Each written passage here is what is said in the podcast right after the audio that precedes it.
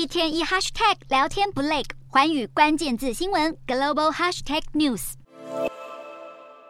美国五大科技巨头股价全部走扬，辉达更是鹤立鸡群，股价一天暴涨七点零九趴。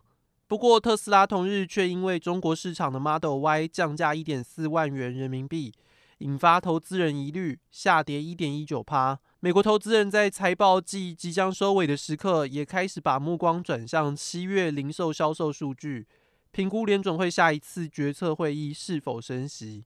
美股四大指数全部收高，道琼指数微涨二十六点二三点，收三万五千三百零七点六三点；纳斯达克上扬一百四十三点四八点，收一万三千七百八十八点三三点。标普五百小涨二十五点六七点，收四千四百八十九点七二点。非半指数飙升一百点九零点，收三千六百一十五点四五点。